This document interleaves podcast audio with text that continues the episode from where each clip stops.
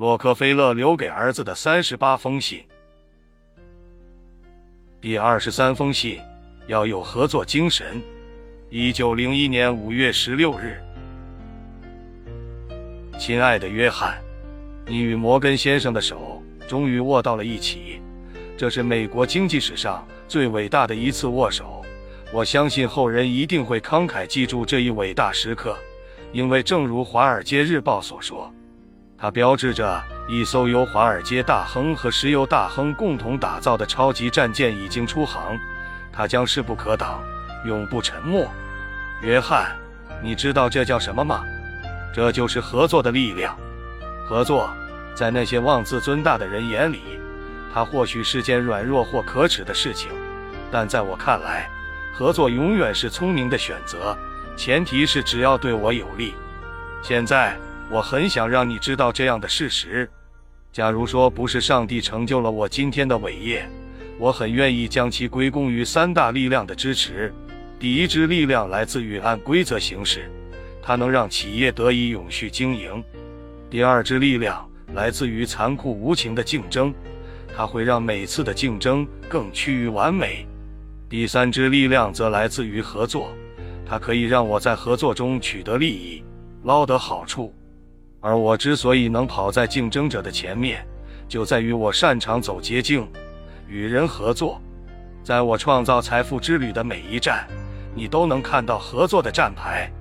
因为从我踏上社会那一天起，我就知道，在任何时候、任何地方，只要存在竞争，谁都不可能孤军奋战，除非他想自寻死路。聪明的人会与他人，包括竞争对手，形成合作关系。假借他人之力，使自己存在下去或强大起来。当然，我可以做出一个很可能会成为现实的假设：如果我们不与摩根先生牵手，我们双方就很可能会拼个两败俱伤，而我们的对手卡内基先生则会从中渔利，让人在钢铁行业始终一枝独秀的态势继续下去。但现在，卡内基先生一定要捶胸顿足了。想想看。谁会在对手蚕食自己领地的时候还能泰然自若呢？除非他是躺在坟墓里的死人。合作可以压制对手或让对手出局，达到让自己向目标阔步迈进的目的。换句话说，合作并不见得是追求胜利。遗憾的是，只有为数不多的人才了解其中的奥妙。但是，合作并不等同于友谊、爱情和婚姻。合作的目的不是去捞取情感，而是要捞到利益和好处。我们应该知道，成功有赖于他人的支持与合作。我们理想与我们自己之间有一道鸿沟，要想跨越这道鸿沟，必须依靠别人的支持与合作。当然，我永远不会拒绝与生意伙伴建立友谊。我相信建立在生意上的友谊远胜过建立在友谊上的生意。例如。我与亨利·弗拉格勒先生的合作，亨利是我永远的知己，最好的助手。我与他结盟，他让我得到的不只是投资，更多的是智慧和心灵上的支持。亨利同我一样，从不自满且雄心勃勃，成为石油行业的主人是他的梦想。直到现在，我还记得我们开始合作时的情景。那时候，除去吃饭和睡觉。我们几乎形影不离，我们一起上班、下班，一同思考，一同制定计划，相互激励，彼此坚定决心。那段时间就如同欢度蜜月一样，永远是让我感到愉快的记忆。如今几十年过去了，我们依然亲如兄弟，这份情感给多少钱我都不卖。这也是我一直让你叫他亨利叔叔。而不要叫他亨利先生的原因，我从不尝试去买卖友谊，因为友谊不是能用金钱买来的。友谊的背后需要真情的支持。我与亨利之所以有不悔的合作和永远的友谊，不仅仅在于我们是追逐利益的共谋者，更重要的是，我们都是严于律己的人。我们都知道，要想让别人怎么待你，你就怎么待别人。而且从现在做起的价值，己所不欲，勿施于人，既是我的行为准则，又是我对合作所保有的明智态度。所以，我从不以才是欺凌处于弱势的对手。我情愿与他们促膝谈心，也不愿意摆出盛气凌人的姿态去压服他们。否则，我可以会毁了我们之间的合作，让目标停止在中途。当然，遇到傲慢无礼的人，我也有总忘不了要羞辱他一番的时候。例如，我就曾教训过纽约中央铁路公司的老板范德比尔特先生。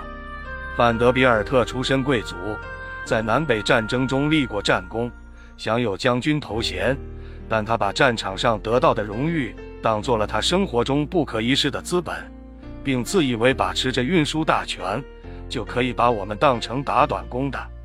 有一次，亨利找到他要谈运输的事情。可谁知道这个傲慢的家伙竟然说：“年轻人，你要与我谈，你的军阶似乎低了些。”亨利从未受到过这样的侮辱，但在那一刻，良好的教养帮了他。他没有失态，但回到办公室，他那个漂亮的笔筒却遭了殃，被他摔了个粉身碎骨。